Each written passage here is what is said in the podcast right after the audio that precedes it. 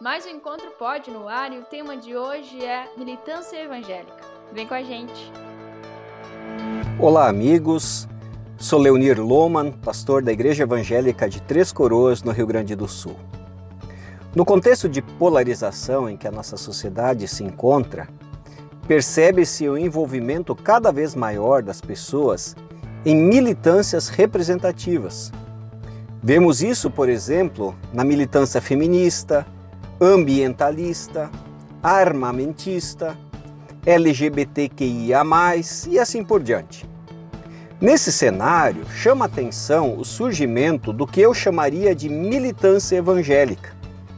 Porém, precisamos nos dar conta de que todas as militâncias têm algo em comum. Uma militância, para existir, precisa de um adversário, de um inimigo. Sempre será assim, senão não será militância. Por isso, precisamos afirmar com todas as letras que, à luz do Evangelho de Jesus, à luz da sabedoria bíblica, não pode existir uma militância evangélica. Simplesmente não podemos colocar essas duas palavras numa mesma frase. Elas são autoexcludentes. Primeiro, porque quem vive em Cristo é uma nova criatura e não mantém adversários.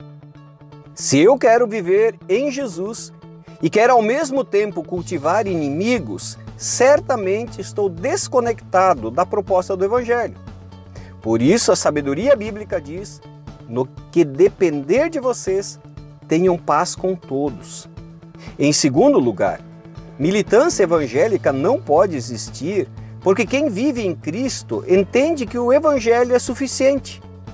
A mensagem do Evangelho não é palavra vazia, é mensagem que tem poder em si para transformar pessoas, relacionamentos e realidades sociais.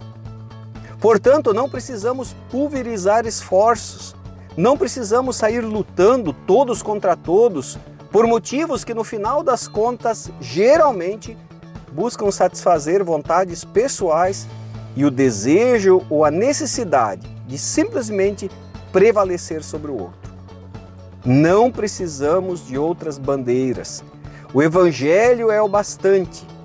Discípulos de Jesus em todos os tempos impactaram profundamente a cultura em que estavam inseridos, apenas vivendo uma vida rendida ao Evangelho e testemunhando dele as pessoas do seu convívio.